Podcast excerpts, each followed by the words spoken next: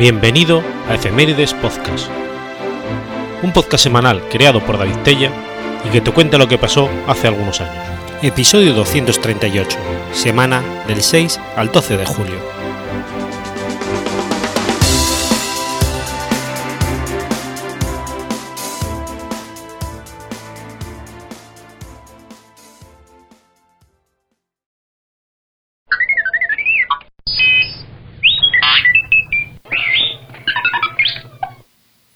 6 de julio de 1384. Nace Alfonso de Cartagena. Alfonso o Alonso de Santa María de Cartagena, más conocido como Alfonso de Cartagena, fue un humanista, diplomático, historiador y escritor castellano del Prerenacimiento. Fue el segundo hijo del rabino de Burgos y después famoso obispo judeo-converso de Cartagena, Pablo de Santa María, habido de su mujer legítima antes de que tomase religión. Alfonso estudió leyes en la Universidad de Salamanca y fue gran letrado en Derecho Canónico y Civil. Comenzó su carrera como maestresala de la Catedral de Murcia para más tarde, en 1415, ser nombrado deán de Santiago y Segovia, nuncio apostólico, canónico de Burgos en 1421, actuando ese año como embajador en Portugal para conseguir la paz entre los dos reinos. Siendo de ante Santiago, fue uno de los nombrados por Juan II de Castilla para ir al concilio de Basilea en sustitución del cardenal Alonso de Carguillo. Allí logró, con un famoso discurso que compuso en latín y castellano, que los padres de aquel concilio reconocieran el derecho preferente del rey de Castilla sobre el de Inglaterra. Justo entonces, a la muerte de su padre en 1435, fue su sucesor al obispo de Burgos, por el Papa Eugenio IV. Ya en 1422 había emprendido la traducción de algunas obras de Cicerón, encargadas por el secretario del rey Juan II de Trastámara, Juan Alfonso de Zamora, así como el de Inventione, para uso del entonces príncipe Duarte de Portugal. Las traslaciones en vernácula lengua, tal y como las llamó, obedecen a una intención claramente humanística, la de leccionar con la sabiduría de los clásicos a cortesanos y caballeros interesados por las letras, aunque no muy doctos. Por ello, pero también por un especial interés, emprendió la traducción de los tratados y las tragedias de Séneca, pues de hecho se hallaba bastante, bastante inclinado al estoicismo que se avenía mejor con su formación moralizante y escolástica, que le hizo sustentar el valor de las sagradas escrituras sobre las profanas, si bien no lo discutió como otro su enorme valor pedagógico, en especial de historiadores como Teucípides o poetas épicos como Homero para la casta nobiliaria y gobernante. En este sentido, disputó con el humanista Leonardo Bruni de Arezzo o Aretino sobre una nueva traducción que hizo este de la ética de Aristóteles en defensa de la traducción medieval de Roberto de Grosseteste, conflicto que se prolongó al defender Pier Cándido de Cembro de Bruni a intervenir el cardenal Pasto. La disputa originó no menos de seis textos y 19 cartas cruzadas entre Cartagena y Decembrio. En 1438 fue a Breslau para entrevistarse con el emperador Alberto II de Habsburgo, rey de Alemania y res Romarum desde 1438, a la muerte del emperador del Sacro Imperio Segismundo, hasta la suya propia en 1439, logrando la paz entre el rey de Polonia, Ladislao III, Jagellón, y el emperador.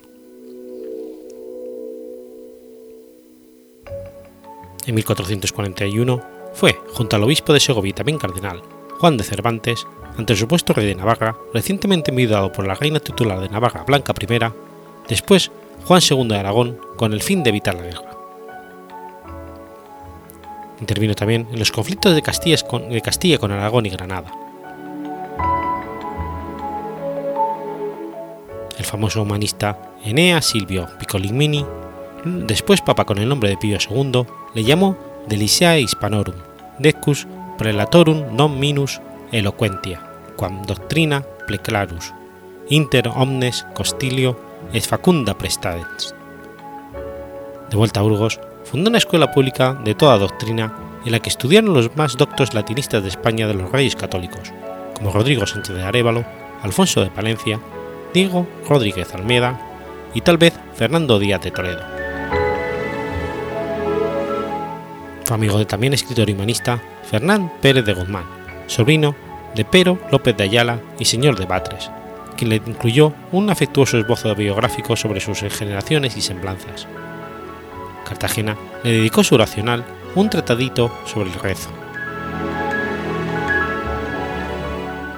Ayudó con una fuerte suma a edificar el convento de San Pablo de Burgos, donde estaban enterrados sus padres y muchos de sus familiares, y reedificó otras iglesias y monasterios de su obispado, entre ellos la Catedral de Burgos, cuya construcción permanecía paralizada desde hacía tiempo. Compuso además algunos tratados de filosofía y teología. A los 60 años se propuso ir a la romería a Santiago de Compostela, lo que pudo concluir, si bien murió una vez vuelto de la diócesis. Su sepulcro se encuentra en la capilla de la Visitación de la Catedral de Burgos. Alonso de Cartagena evolucionó de los estudios clásicos hacia una vertiente ética y finalmente ascética, pero algunos sostienen que en realidad se adoptó a cada receptor con un mensaje adecuado.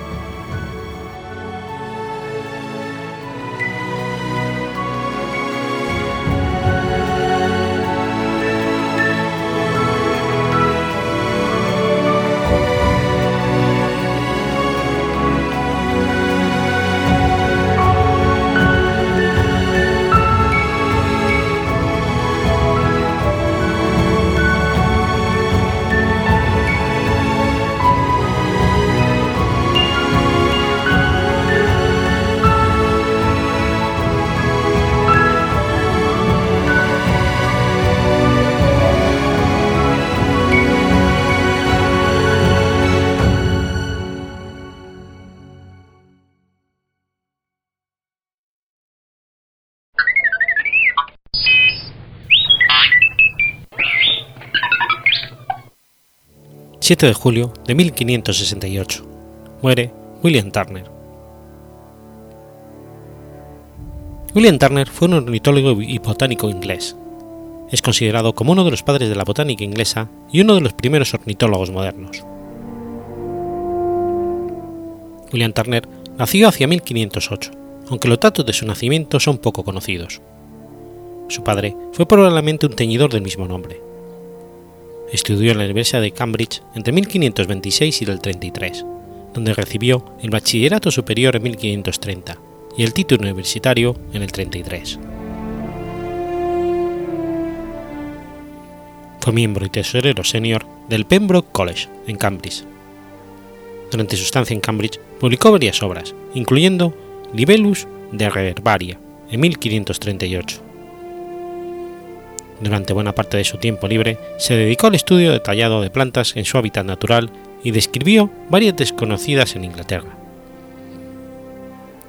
Turner sentía un, considerable desprecio por las inexactas obras sobre floras anteriores. En Cambridge, Turner abrazó la reforma, aparentemente bajo la influencia de Hugh Latimer y Nicolai Ridley. En 1540 empezó a viajar para predicar hasta que fue arrestado.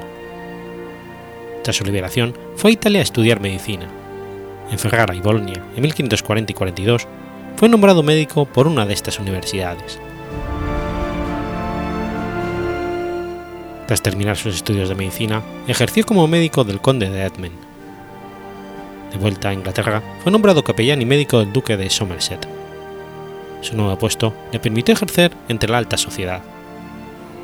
Tuvo un puesto en la Catedral de York en 1550 y fue deán de la Catedral de Wells de 1551 a 1553.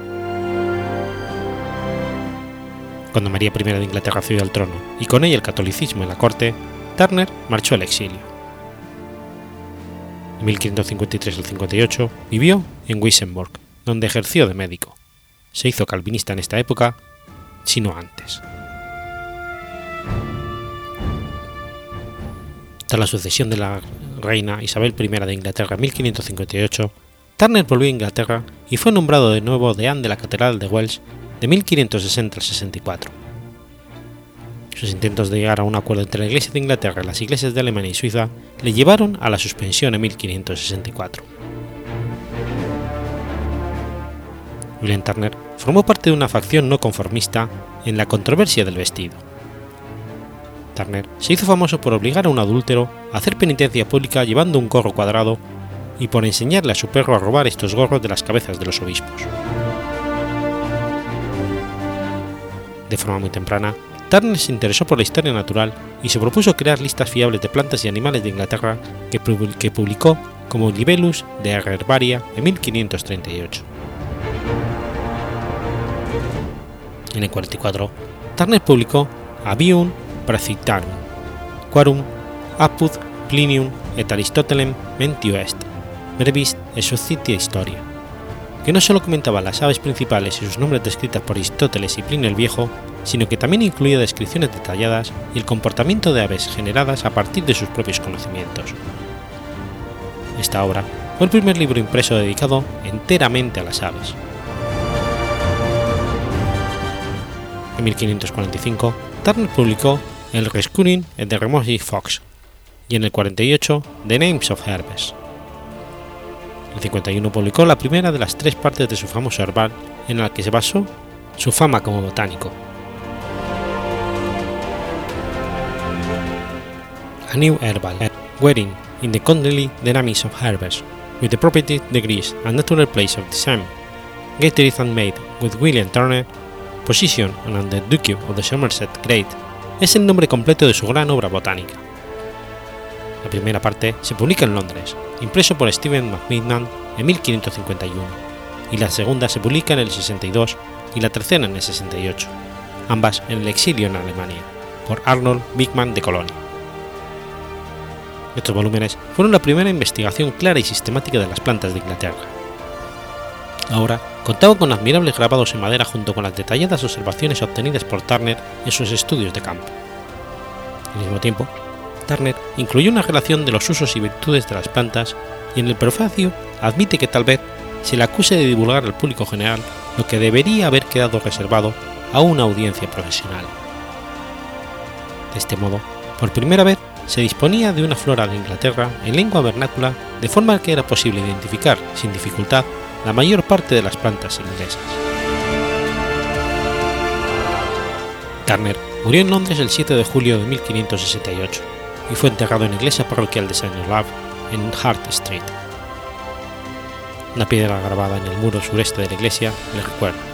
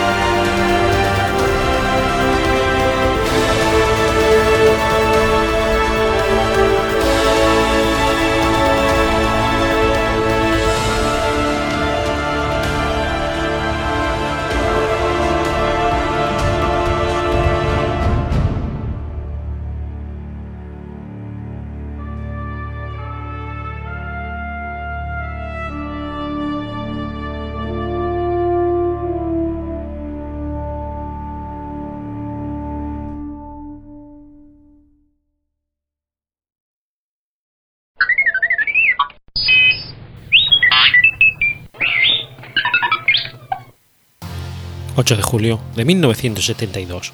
Muere Francis Camps.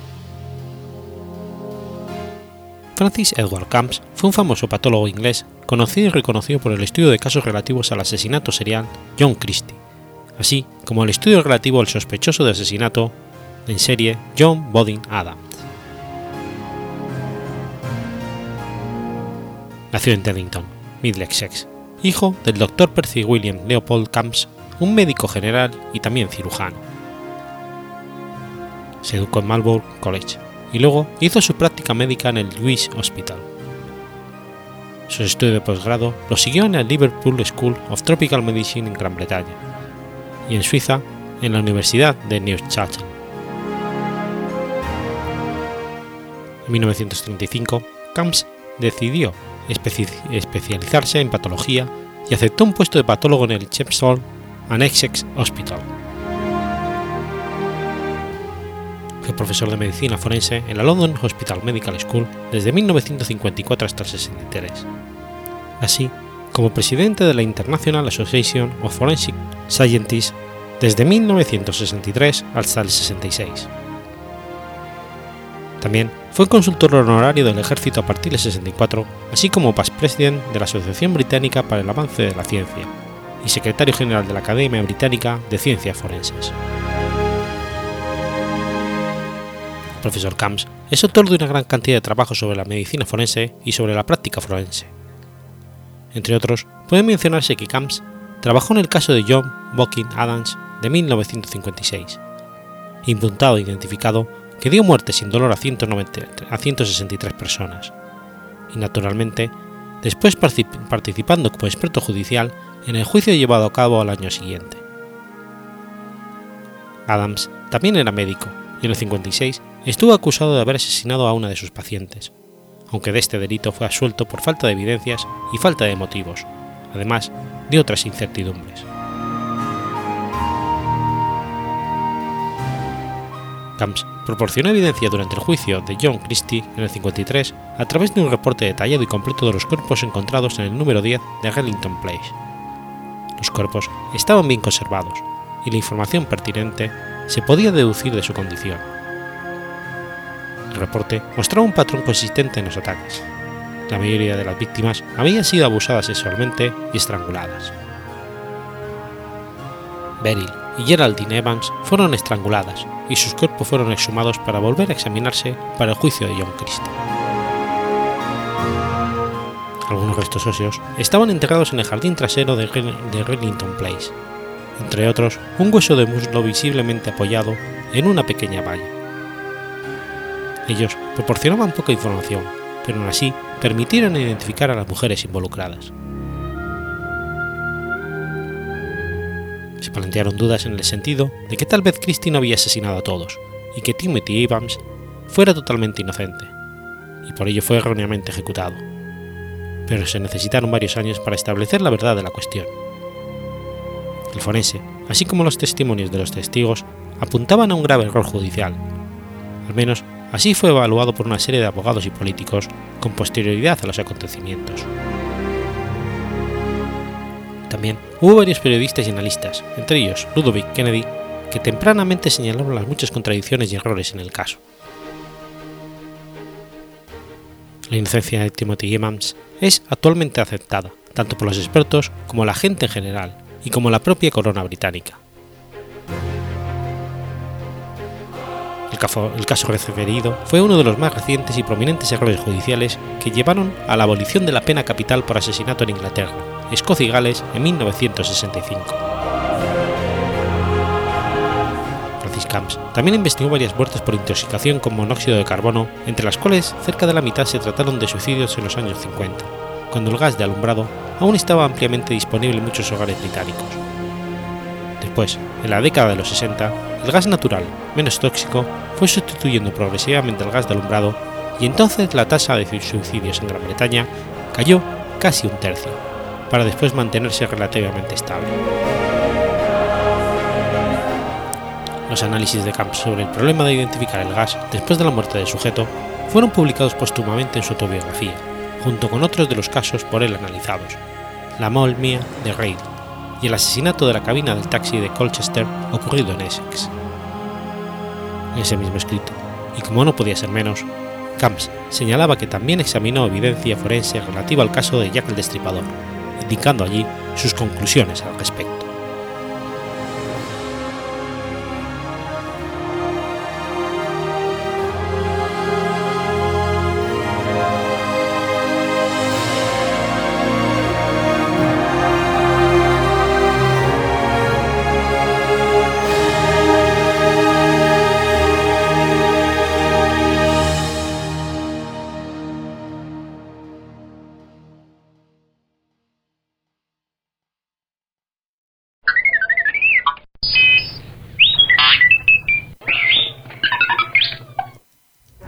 9 de julio de 1955. Muere Adolfo de la Huerta. Felipe Adolfo de la Huerta Mancor fue un político y contador mexicano. Fue presidente de México en calidad de sustituto desde el 1 de junio hasta el 30 de noviembre de 1520. Felipe Adolfo de la Huerta Marcor nació en Guaymas, Sonora, el 26 de mayo de 1881. Fue hijo de Torcuato de la Huerta Armenta y Carmen Marcor Basazobal. Cursó sus estudios primarios en el Colegio de Sonora de Hermosillo. En 1896 se trasladó a la Ciudad de México para ingresar en la Escuela Nacional Preparatoria, donde estudió contabilidad y canto hasta 1900. Ese año su padre fallece y tuvo que regresar a Guaymas. La tienda del Cosmopolita, que era atendida por su padre y José Lino y Berry, se fue a la bancarrota. Entonces el joven Adolfo se vio en la necesidad de buscar empleo. En noviembre de 1906 ingresó a trabajar como tenedor de libros en la sucursal de Guaymas del Banco Nacional de México y después como gerente de la hacienda Tenería de San Germán. En 1906 se incorporó al Partido Liberal Mexicano y apoyó económicamente la publicación del periódico Regeneración. Ha sido participante, ya fuera como músico y cantante en las fiestas y tertulias, en 1908 se destaca como miembro de la Sociedad Amor al Arte. Por esas fechas, participa en grupos políticos antirreeleccionistas de Guaymas que eran encabezados por José María Maitorena. En 1909 se afilia al club antirreeleccionista de su localidad, donde fungió como secretario. A la caída de Porfirio Díaz fue elegido diputado local y colaboró en la pacificación de los yaquis. Al suscitarse la decena trágica, formó parte del grupo que acompañó a Madero del Castillo a Chapultepec, al Palacio Nacional. Fue diputado por Guaymas al Congreso Local de Sonora y enlace entre las Fuerzas Armadas de su estado natal y Venustiano Carranza, y mediador de la tribu yaqui. En septiembre de 1913, Carranza lo nombró oficial mayor de la Secretaría de Gobernación y en agosto de 1915 titular de la misma, cargo que desempeñó hasta abril de 1916. En mayo de 1916, Adolfo de la Huerta fue nombrado gobernador provisional del estado de Sonora por Carranza entregó el poder en junio del 17. Durante su breve administración, Adolfo dio fin a diversos conflictos con las empresas mineras, ferroviarias y agrícolas de, la capital, de capital extranjero. En su primer informe de gobierno presentó su programa que incluía una mejora de puertos y vías de comunicación, promulgó leyes y decretos en favor de la agricultura, las relaciones laborales y la recaudación fiscal, creó escuelas rurales, edificó un instituto de educación superior e instauró una política para promover el empleo de la población local. Además, en 1916 organizó un contingente militar para detener el avance por territorio mexicano de la expedición punitiva bajo el mando del general John Pershing, enviada por el gobierno estadounidense en persecución de Francisco Villa, después de que este atacó Columbus, Nuevo México.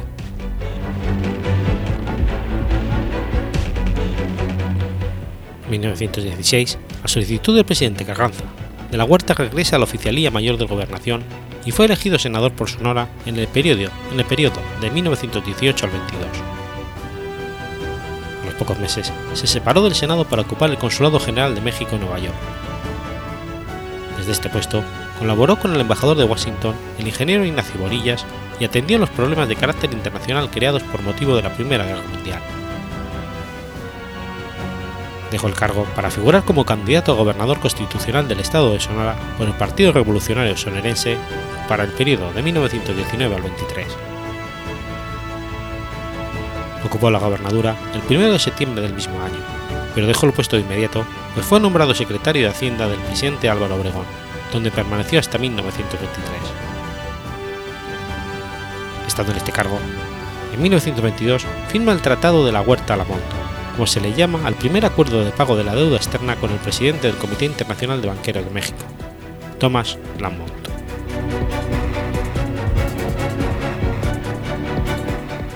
Tras el apoyo de Carranza brindado a la candidatura del ingeniero Ignacio Bonillas para que le sucediera en el cargo, de la Huerta se distanció de él y en 1920 se unió al Plan del Agua Prieta, que era apoyado por los generales prominentes de Sonora y otros estados plan desconocía el gobierno central y nombraba a De la Huerta jefe supremo del ejército liberal constitucionalista.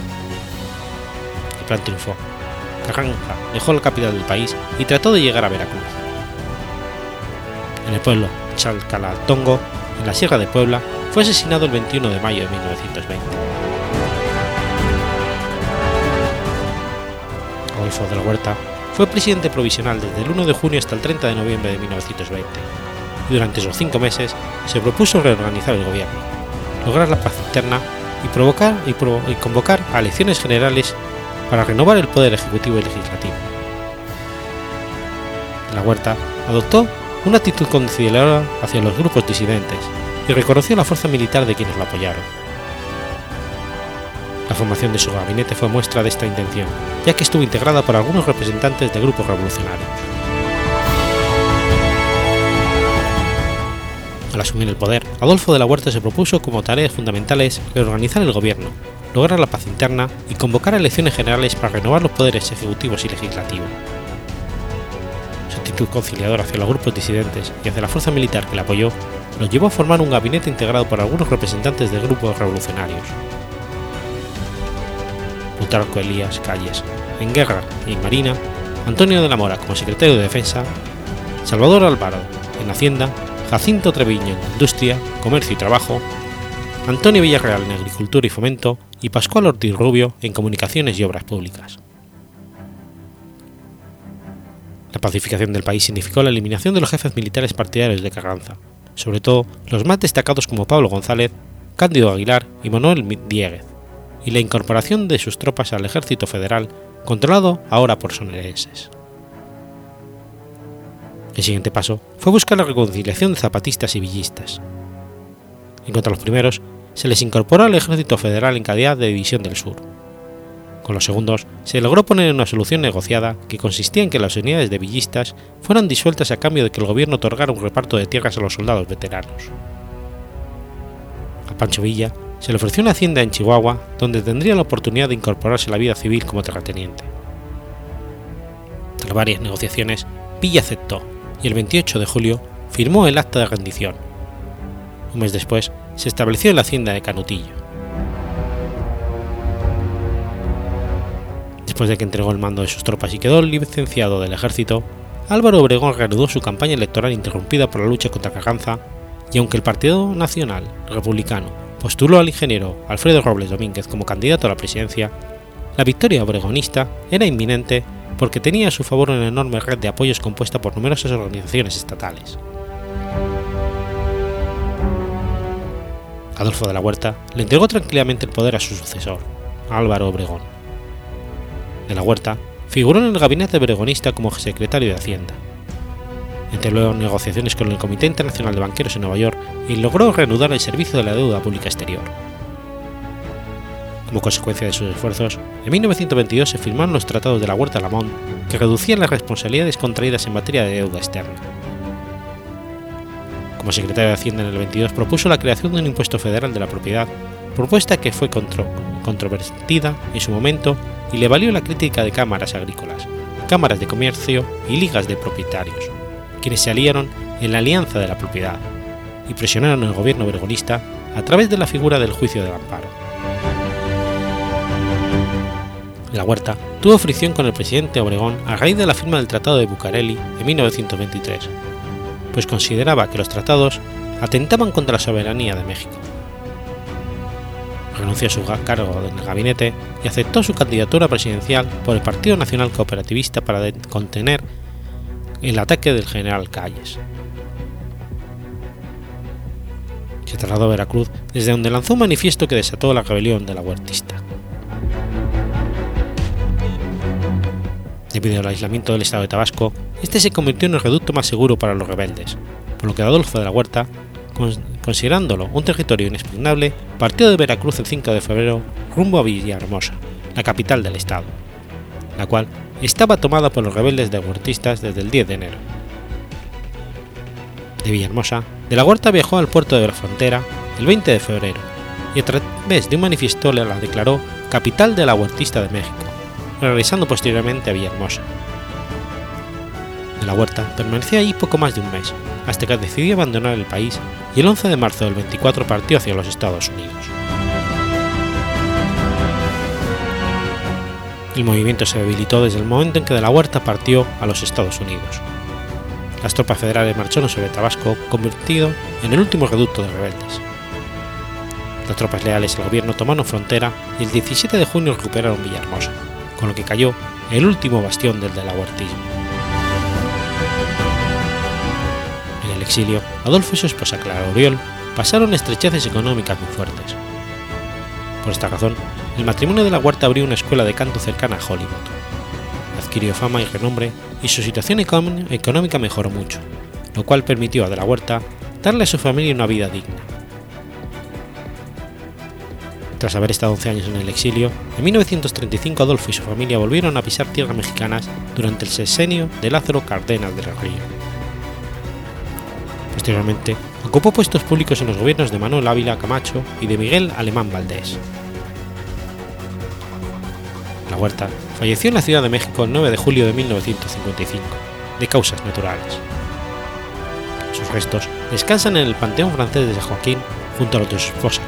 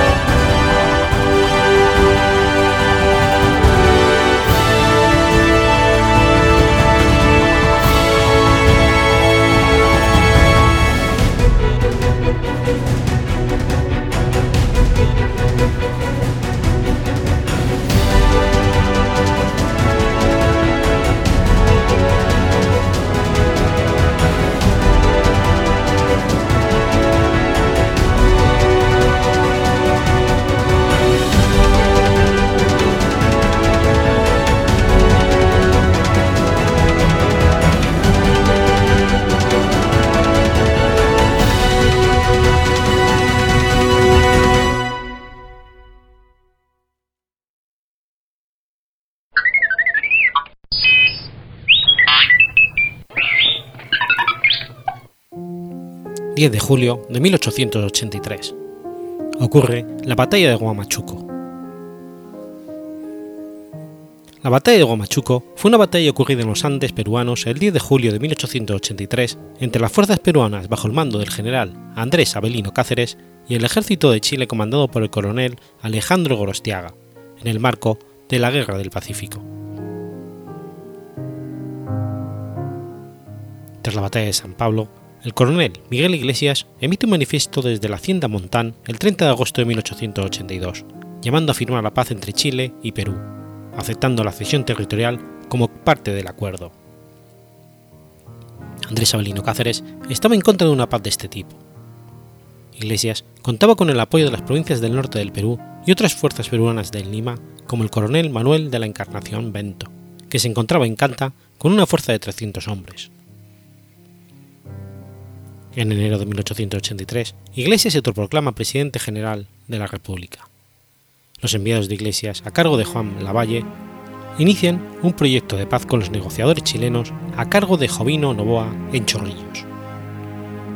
Con el presidente Francisco García Calderón desterrado en Santiago, Lizardo Montero como primer vicepresidente asume el gobierno del Perú desde el 28 de septiembre del 81 y organiza el Congreso en Arequipa. El 9 de febrero de 1883, Patricio Lynch recibe la orden del presidente Santa María para que refuerce el mando de Miguel Iglesias. En el norte, convencido que con Iglesias podría firmar la paz según sus intereses, y de que Lizardo Montero Flores y Francisco García Calderón no aceptarían la cesión territorial. La retirada del coronel del Canto a fines de julio del 82 permitió a Cáceres mantener la Sierra Central sin tropas chilenas y establecer un cuartel general en Tarma. 31 de marzo de 1883, Cáceres llega a Canta, derrotando a las fuerzas de Bento, quien se refugia en Lima. Desde Arequipa, llegó primero a Tarma y después a Canta el coronel Isaac Recabarren, junto a 200 hombres que provenían del ejército de Lizardo Montero. Cáceres envía a Recabarren a Huaraz, junto al batallón Pucará de 250 hombres para que organice tropas y después marchar al norte y deponer al gobierno de Iglesias. Acompaña a Ricabarren el coronel Leoncio Parado. El 3 de abril del 83, Cáceres llega a la costa de Chancay y el coronel Urriola embarca en la corbeta Chacabuco, recibiendo después refuerzos desde Lima, por lo cual Cáceres se retira hacia Canta y después a Tarma. El 3 de mayo del 83, la base del Tratado de Ancón ya estaba acordada entre Patricio y Lynch y Miguel Iglesias, quien firma este convenio inicial desde Cajamarca. Lynch planea atacar a Cáceres cercándolo y envía a León García con 2.000 hombres por Canta, a Del Canto con 1.500 por Lurín. Las dos fuerzas confluyen en Chicla el 5 de mayo del 83. Acompañaban a las tropas de García dos coroneles peruanos afines a Iglesias, Manuel Bento y Luis Milón Duarte. También Lynch había realizado un préstamo en mayo del 83 al negociador Mariano Castro Saldívar para la compra de suministros que armasen fuerzas leales a Iglesias como Vidal García en Trujillo con 200 hombres, Genaro Carrasco en Piura con 480, y estas no serían atacadas por guerrillas de Cáceres.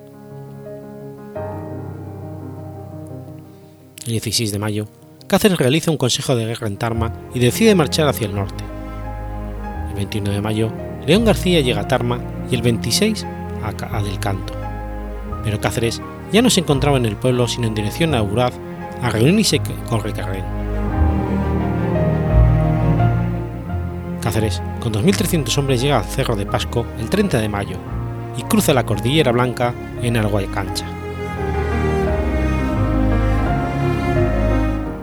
Entre los problemas de mando entre García y Del Canto en Tarma, Lynch nombra como nuevo jefe de la expedición a Marco Aurelio Arriada, quien parte de Lima y llega a Guamiro, en Obanacu, el 12 de junio de 1882 tomando el mando de las tropas del Canto y García. Con el fin de proteger a Miguel Iglesias y su gobierno en una fuerza de 400 hombres en Cajamarca, Patricio Lynch envía a Alejandro Gorostiaga desde Trujillo a Guamachuco el 3 de mayo del 83 para evitar que Recabarren ataque el gobierno de Iglesias. En Trujillo quedaba Herminio González junto a 600 hombres. 5 de junio, Cáceres es elegido segundo vicepresidente de la República por el Congreso de Arequipa y el gobierno de Lizardo Montero. Gorostiaga deja a Machuco y marcha en dirección a Huaraz con mil hombres y cuatro cañones para enfrentarse a Recabar. Ante la marcha de Cáceres a Huaraz, Arriagada, con 3.000 hombres, lo sigue por la Sierra Sur, cruza la cordillera de Guaramarca y llega a Ricuay el 17 de junio, mientras Gorostiaga se encontraba en la Sierra Norte.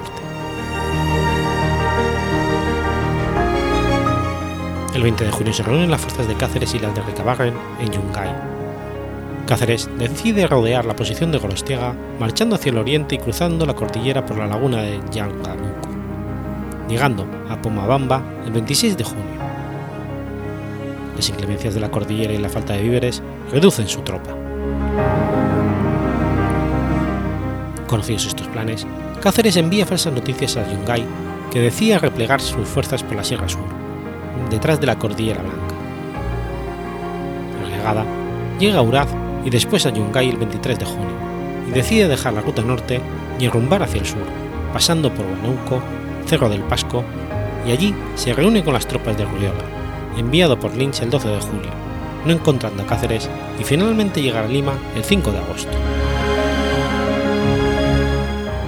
parte de Arriagada, elevó a Patricio a su llegada a la capital, manifestó que de los 2.870 hombres que partieron de Lima, se perdieron en campaña 571, a pesar de no haber tenido encuentro alguno con el ejército de Cáceres, sino únicamente con partidas de montoneros. Estas bajas se debieron principalmente a muertos por enfermedad y deserción. Gorostiaga llega a Siguas el 25 de junio pero al ver los caminos y puentes inhabilitados decide retornar a Huamachuco. Además, se entera de la reunión de las fuerzas de, Recabarren y Cáceres. Gorostiaga deja Sisuas y pasa por Corongo, arribando a Payasca, y enterado de que Cáceres se encontraba en, Pomabamba, se retira de Payasca con dirección a Mollepata, para llegar a Huamachuco y esperar a González. Con el fin de apoyar a Gorostiaga, González parte desde Trujillo y llega a Santiago de Chuco con 600 hombres. Consigo llevaba suministros y municiones. Pasan por Mollepata, Tres Ríos, sin detenerse llegando a Machuco el 6 de julio. En esta fecha, las fuerzas chilenas reunidas contaban con 1.500 hombres de las tres armas. Cáceres pasa por Cochucos y llega a Mollepata, y conocido el avance de González, decide enviar a Ricabarren para atacarlo en Tres Ríos, pero las tropas de González no descansan y continúan su marcha sin encontrarse con Ricabarren. Cáceres llega a Tres Ríos el 7 de julio, donde realiza un consejo de guerra y decide enfrentar las fuerzas chilenas. En esa fecha las fuerzas de Cáceres llegaban a 1.400 hombres armados con fusiles Peabody y Remington, sin bayonetas, con escasez de municiones y poca caballería. Contaba con 11 cañones de diversas fabricaciones y calibres.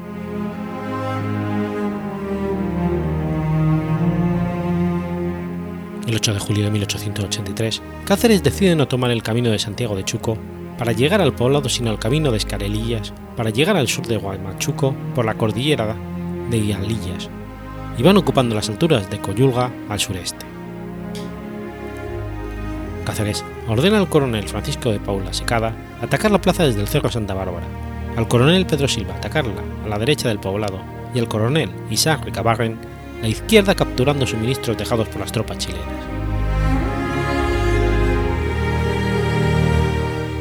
Las fuerzas de Gorostiaga se retiran del poblado de Guamachuco al encontrarse en posición desventajosa, perdiendo vestuario y municiones.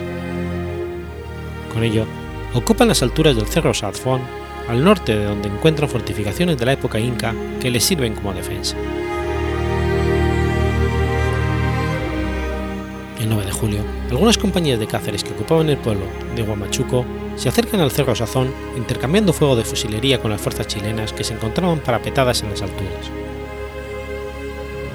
A las 3 de la tarde de ese día, arriban al campamento peruano 200 milicianos procedentes del vecino pueblo de Santiago de Chuco a órdenes de Santiago Calderón y otros vecinos notables, trayendo consigo pan, harina y aguardiente para el ejército la plana mayor de Cáceres decide iniciar el enfrentamiento el día 11 de julio. El día 10 de julio, Gorostiaga inicia el desplazamiento de las dos compañías en dirección hacia el cerro Coyulga antes de que las fuerzas del coronel Puga, que se encontraba en Trujillo, se reunieran en las divisiones con las divisiones de Cáceres. Protegidos por la neblina, bajan del cerro Sazón en una compañía de zapadores al mando del capitán Amador Moreira, y después otra al mando del capitán Ricardo Canales, en dirección al Santa Bárbara. Para enfrentarlos a los de Santiago de Chuco, Cáceres envía una compañía del Junín y del Jauja, haciendo retroceder a las compañías chilenas. Para cortarles la retirada a los zapadores, Cáceres envía a las compañías de cazadores de Concepción y del Mercavalle al mando del coronel Juan Gastón, buscando envolver las tropas chilenas en retirada. Para proteger a estas últimas, Gorostiaga envía una compañía del batallón Concepción al mando del capitán Luis del Horto. Además, envía el flanco izquierdo chileno a otras dos compañías del ejército del Concepción y del Talca, que se enfrentan a la división de Germán Astete.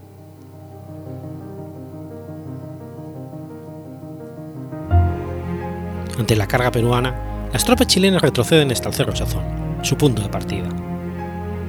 Una tras otra las compañías chilenas entran en combate, a medida que entraban en la nueva batalla batallones peruanos. El combate se entabla hasta la izquierda chilena en el cerro Conochungo, hacia donde Gorostiaga enviaba nuevas fuerzas para proteger la caballería y la artillería.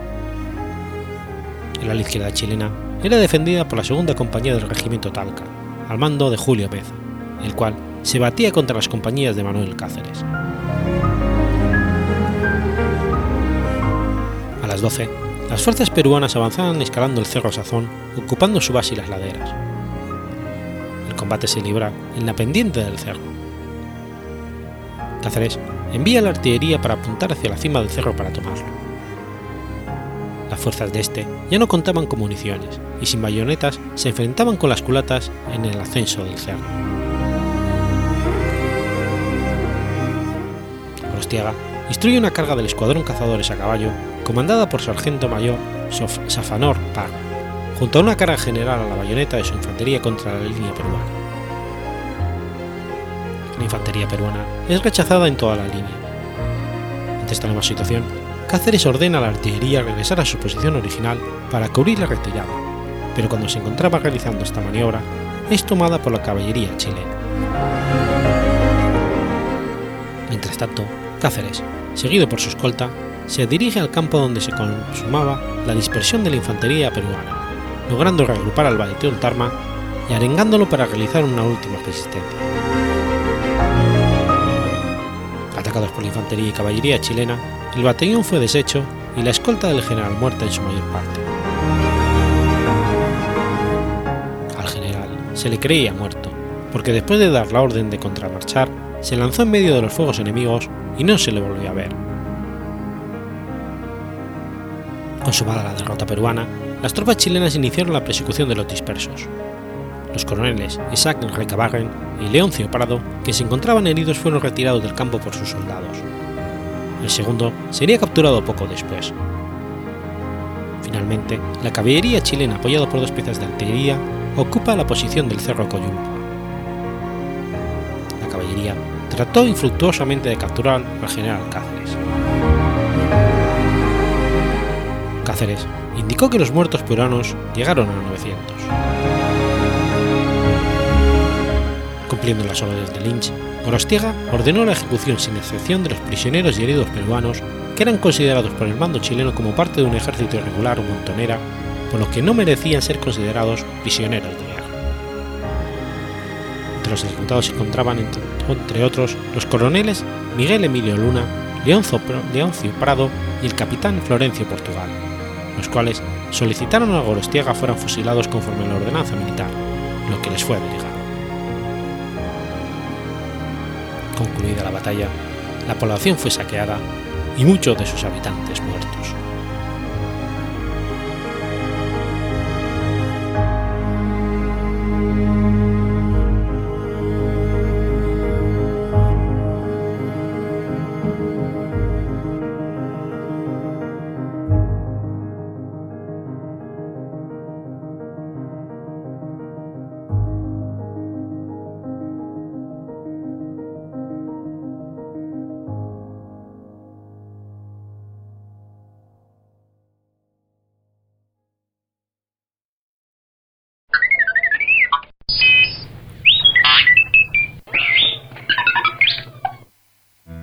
11 de julio del año 155. Muere Pío I. Pío I fue el Papa número 10 de la Iglesia Católica del 140 al 155. Hijo de un cristiano de nombre Rufino, según el Liber Pontificalis, la duración de su pontificado es objeto de polémica entre los historiadores, al igual que ocurre con algunos de sus predecesores. El único dato cronológico medianamente fiable es el de su finalización, ya que al conocerse con gran certeza que Policarpo de Esmirna murió en el año 156 y que en el año anterior visitó Roma donde se encontró con el Papa Nicleto, sucesor de Pío I, se puede extrapolar que el pontificado de este no pudo extenderse más allá del año 155. San Pío I era conocido, según un documento del siglo II, llamado Fragmento Muratorio, y el catálogo liberiano como hermano de las Hermas, el autor del Pastor. Durante su pontificado, la actividad de los gnósticos Valentín y Cerdón, iniciada bajo el papado de su antecesor, se incrementó notablemente. Lo mismo cabe decir de Marción, que aunque basándose en ideas gnósticas, revolucionó hasta elaborar una doctrina propia, el marcionismo tanto Valentín como Marción fueron excomulgados por Pío I. El líder Pontificalis afirma que Pío I decretó que los judíos convertidos al cristianismo podían ser admitidos y bautizados por la Iglesia el día de la Pascua de Resurrección, basándose para ello en el diálogo de Trifón, una obra de San Justino, que en esa época vivía en Roma. Se atribuye a este pontífice la fundación de dos iglesias, la Titulus Podentis o Santa Podenciana y la Titulus Praxedis o Santa Praxedes, pero en realidad es una leyenda sin base histórica ya que estas iglesias se construyeron en el siglo IV en tiempos de Constantino I. También se le atribuye la construcción de un baptisterio cercano a la iglesia de San Praxedes que utilizó para la realización de sus funciones episcolares. Le atribuye haber fijado la fecha de la celebración de la Pascua de Resurrección en el domingo siguiente al plenilunio de marzo. La tradición afirma que sufrió martirio por lo que fue canonizado, celebrándose su fiesta el 11 de julio.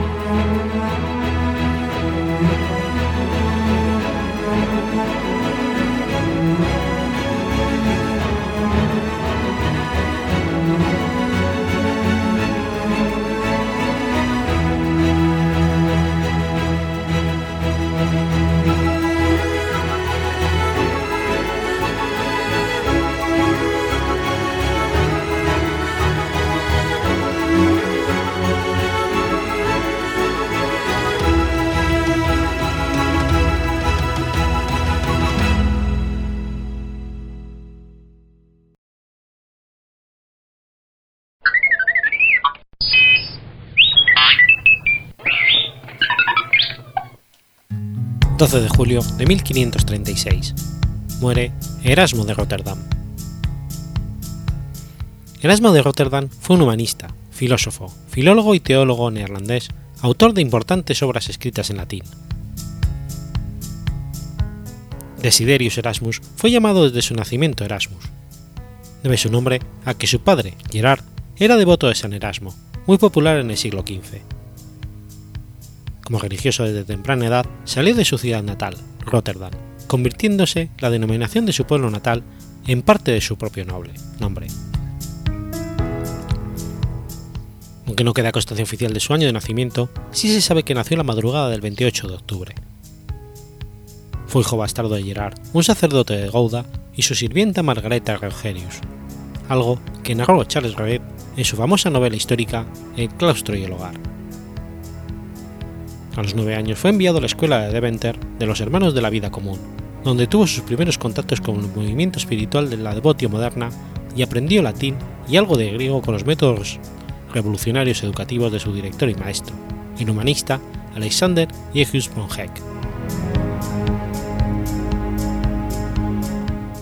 Con 18 años, entró en el monasterio de Maus de Stein, de los canónigos regulares de San Agustín, monasterio que participaba igualmente en la espiritualidad de la devotio moderna. En 1488 hizo la profesión religiosa y cuatro años después fue ordenado sacerdote. Poco después de su ordenación, obtuvo de sus superiores el permiso para trabajar como secretario del obispo de Cambrai, Enrique de Bergen, quien le dio una beca, hacia 1495, para estudiar teología en la Universidad de París, institución que en ese momento se encontraba viviendo con una gran fuerza el renacimiento de la cultura de Grecia y Roma. Allí hizo amistad con el célebre asceta Juan Monbert y con uno de los primeros humanistas de París, Roberto Gauguin. Posiblemente en esta etapa se encuentran los comienzos del pensamiento humanista de Erasmo, que convirtieron al joven en un pensador libre y profesor de ideas independientes. Entre 1499 y 1500 viajó a Londres, donde tuvo la oportunidad de escuchar a John Colet dando una gran exposición sobre la vida de San Pablo en la Universidad de Oxford. Una vez terminada, Erasmo se acercó a John Colet y mantuvo con él una larga conversación sobre el modo de efectuar una lectura verdaderamente humanista de la Biblia, que marcó profundamente su pensamiento. Ese mismo año, y con la colaboración de Publio Fausto Adrelini, Erasmo escribió sus adagos, que son más de 690 refranes y moralejas de las tradiciones de las antiguas Grecia y Roma, junto con un comentario sobre su origen y su significado. Trabajó en los adagios durante el resto de su vida, hasta tal punto que la colección había crecido y ya contenía 3.400 en 1521 y siendo 4.500 en el momento de su muerte. El libro se vendió con éxito y llegó a contar con más de 60 ediciones. Empezó a dictar una cátedra como profesor titular de teología en la Universidad de Cambridge, en Inglaterra, durante el reinado de Enrique VIII, donde hizo amistades que le duraron toda la vida. Se le ofreció un trabajo vitalicio en el Queen's College de la Universidad de Cambridge, sin embargo, declinó, declinó este cargo. Entre 1506 y 1509 vivió en Italia, la mayor parte del tiempo trabajando en una imprenta. En 1506 recibió el título de doctor en teología.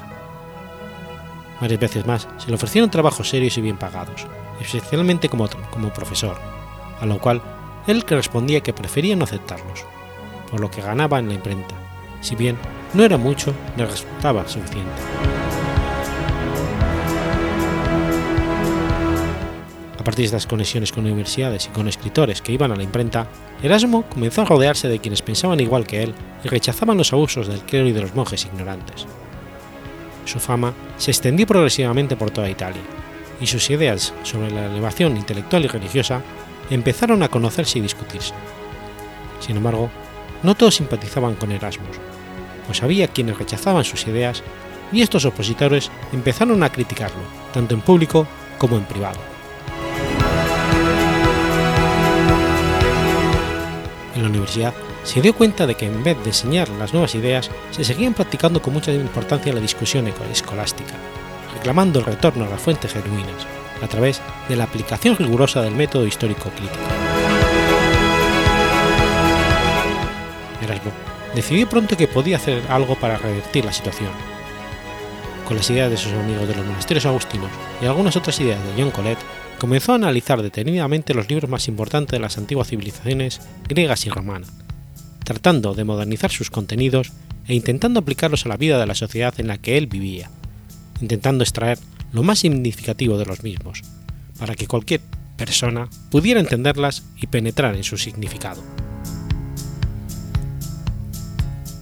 Nunca dejó de luchar contra la cárcel espiritual que él observaba en todas las partes, en todas las instituciones educativas, intelectuales políticas y sociales de su época.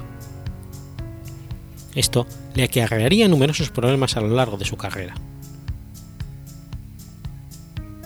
Al regresar a Inglaterra hacia 1509, Erasmo escribió una de sus obras más famosas, Elogio de la Locura, que en poco tiempo alcanzó siete ediciones.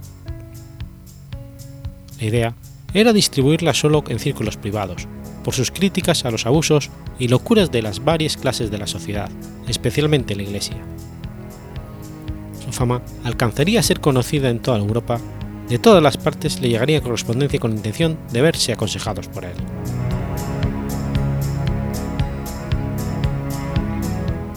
Fue allí donde quizás alcanzó su mayor productividad literaria. Lo hizo a una edad ya madura y tardía para lo normal en aquella época, porque consideraba que quien no sabe escribir bien siempre se equivoca al expresarse o transmitir un mensaje.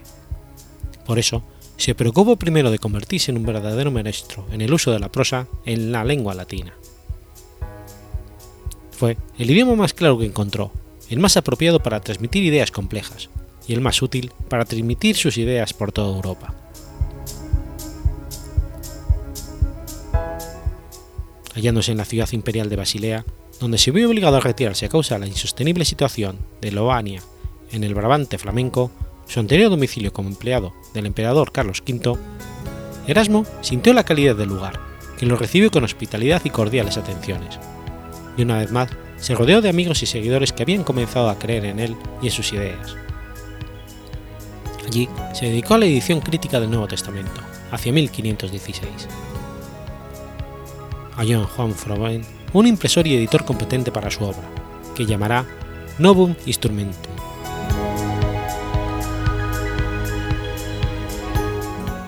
Erasmo no conoció personalmente a Martín Lutero, ni se adhirió a la Reforma protestante. Sin embargo, Lutero dijo en muchas ocasiones que una de sus fuentes de inspiración era la traducción que Erasmo había hecho del Nuevo Testamento.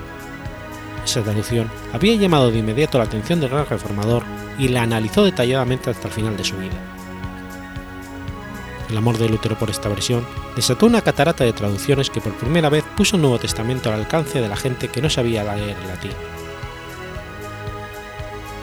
En 1522, seis años después de la publicación de Erasmo, Lutero tradujo la Biblia por primera vez al alemán. A su vez, la versión alemana de Lutero fue la base de la primera traducción de William Tales al inglés en 1526.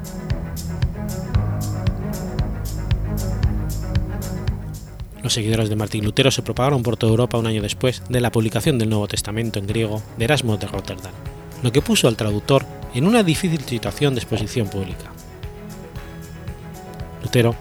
Clamó a los cuatro vientos que el trabajo de Erasmo le había ayudado a ver la verdad, por lo que la mirada de la Iglesia comenzó a caer sobre Erasmo, que supuestamente había dado el paso inicial de la reforma que terminaría por dividir al cristianismo. Esta situación no fue fácil para Erasmo, siendo como era de su carácter y la poca simpatía que sentía por la Iglesia y por el Papa. El conflicto entre la Iglesia y los luteranos se hizo evidente para todo el mundo, y ambos bandos exigieron de inmediato, a quienes no habían tomado partido, que eligiesen un bando. Lo que ni Lutero ni el Papa comprendían era que en la mentalidad individualista del sabio, ponerse del lado de los católicos o protestantes le resultaba igualmente repugnante. No estaba dispuesto a colaborar con ninguno de los dos bandos, por lo que importaba más su libertad de pensamiento y su independencia individual e intelectual, que creía que esta libertad se perdería si se unía a cualquiera de los bandos. Por eso, se negó a tomar partido. A través de toda su vida, Erasmo había sido consecuente en sus críticas a los poderes establecidos y a los abusos que los malos religiosos hacían de ellos. Al verse involucrado en la trampa de tomar partido, tuvo que dar explicaciones y pedir públicamente que sus ataques jamás se habían dirigido contra la Iglesia como institución, ni menos contra Dios como fuente de inteligencia y justicia, sino solo a los malos obispos y frailes que ganaban dinero vendiendo el paraíso y cometían otros delitos religiosos como la simonía. Erasmo pudo salirse con la suya y le creyeron, principalmente porque su trabajo con la Biblia confirmaba su fe y su enorme división pública lo había convertido en un personaje querido y admirado por católicos y protestantes por igual. Sin embargo, Erasmo estaba de acuerdo con algunas ideas de Lutero, especialmente con las críticas sobre el modo de administrar la Iglesia. El reformador alemán, por su parte, siempre defendió las ideas de Erasmo, argumentando que el resultado de un trabajo limpio y una mente superior. Martín Lutero empezó pronto a presionar a Erasmo para que se presentara como la cara visible de los reformistas, a lo que el holandés se negó completamente. Por su parte, el papado también presionaba a Erasmo para que escribiera contra los protestantes.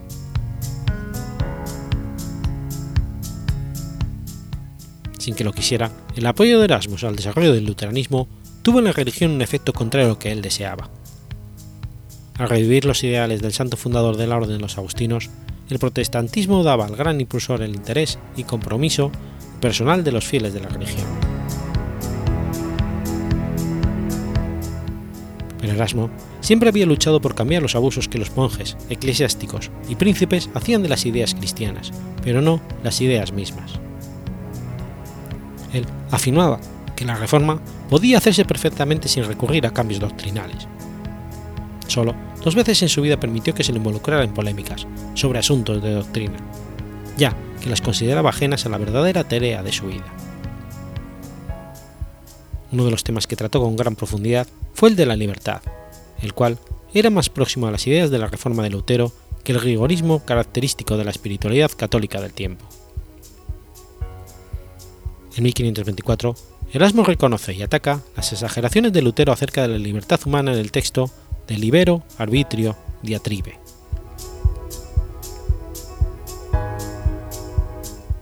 Con el ansia de la verdad científica que guió a su obra y el deseo de pacificar los bandos, Erasmo analiza los argumentos contrarios de los católicos y termina concluyendo que ambas posturas contienen partes de verdad. Erasmo afirma que en verdad el hombre nace atado al pecado, pero que también dispone de las formas adecuadas para solicitar a Dios que le permita desatarse y depender del pecador para saberlas aprovechar. A esta obra de Libero Arbitrio di Trebae, Martín Lutero respondió con otro libro titulado De Servo Arbitrio, y Erasmo a su vez respondió con su obra de dos volúmenes titulada Hyperespistes. Erasmo pasó los últimos años de su vida acosado por católicos y reformadores. Fueron tiempos amargos por las duras disputas con los hombres a los que Erasmo había querido y respetado en el pasado, que no le perdonaron el hecho de que hubiese querido tomar partido e intentaban desprestigiarlo en su ancianidad. El Papa Paulo III le concedió en 1534 una renta en el priorato de Deventer. Por ello, decidió regresar a su patria con la intención de pasar allí los últimos años de su vida. Sin embargo, por motivos laborales, se desplazó una vez más a Basilea en 1535, poco después de la publicación del libro del eclesiástico. Pero por causa de un fuerte mal de gota, que no le permitió emprender el viaje, se vio obligado a quedarse en la ciudad. Murió en Basilea en la noche del 11 al 12 de julio de 1536 prueba del respeto que gozaba es el hecho de que fue enterrado en la Catedral de Basilea pese a ser sacerdote católico. Parte de su legado se expone en el Museo de Historia de Basilea. El lema de toda su vida fue Cuando tengo un poco de dinero, me compro libros. Si sobra algo, me compro ropa y comida.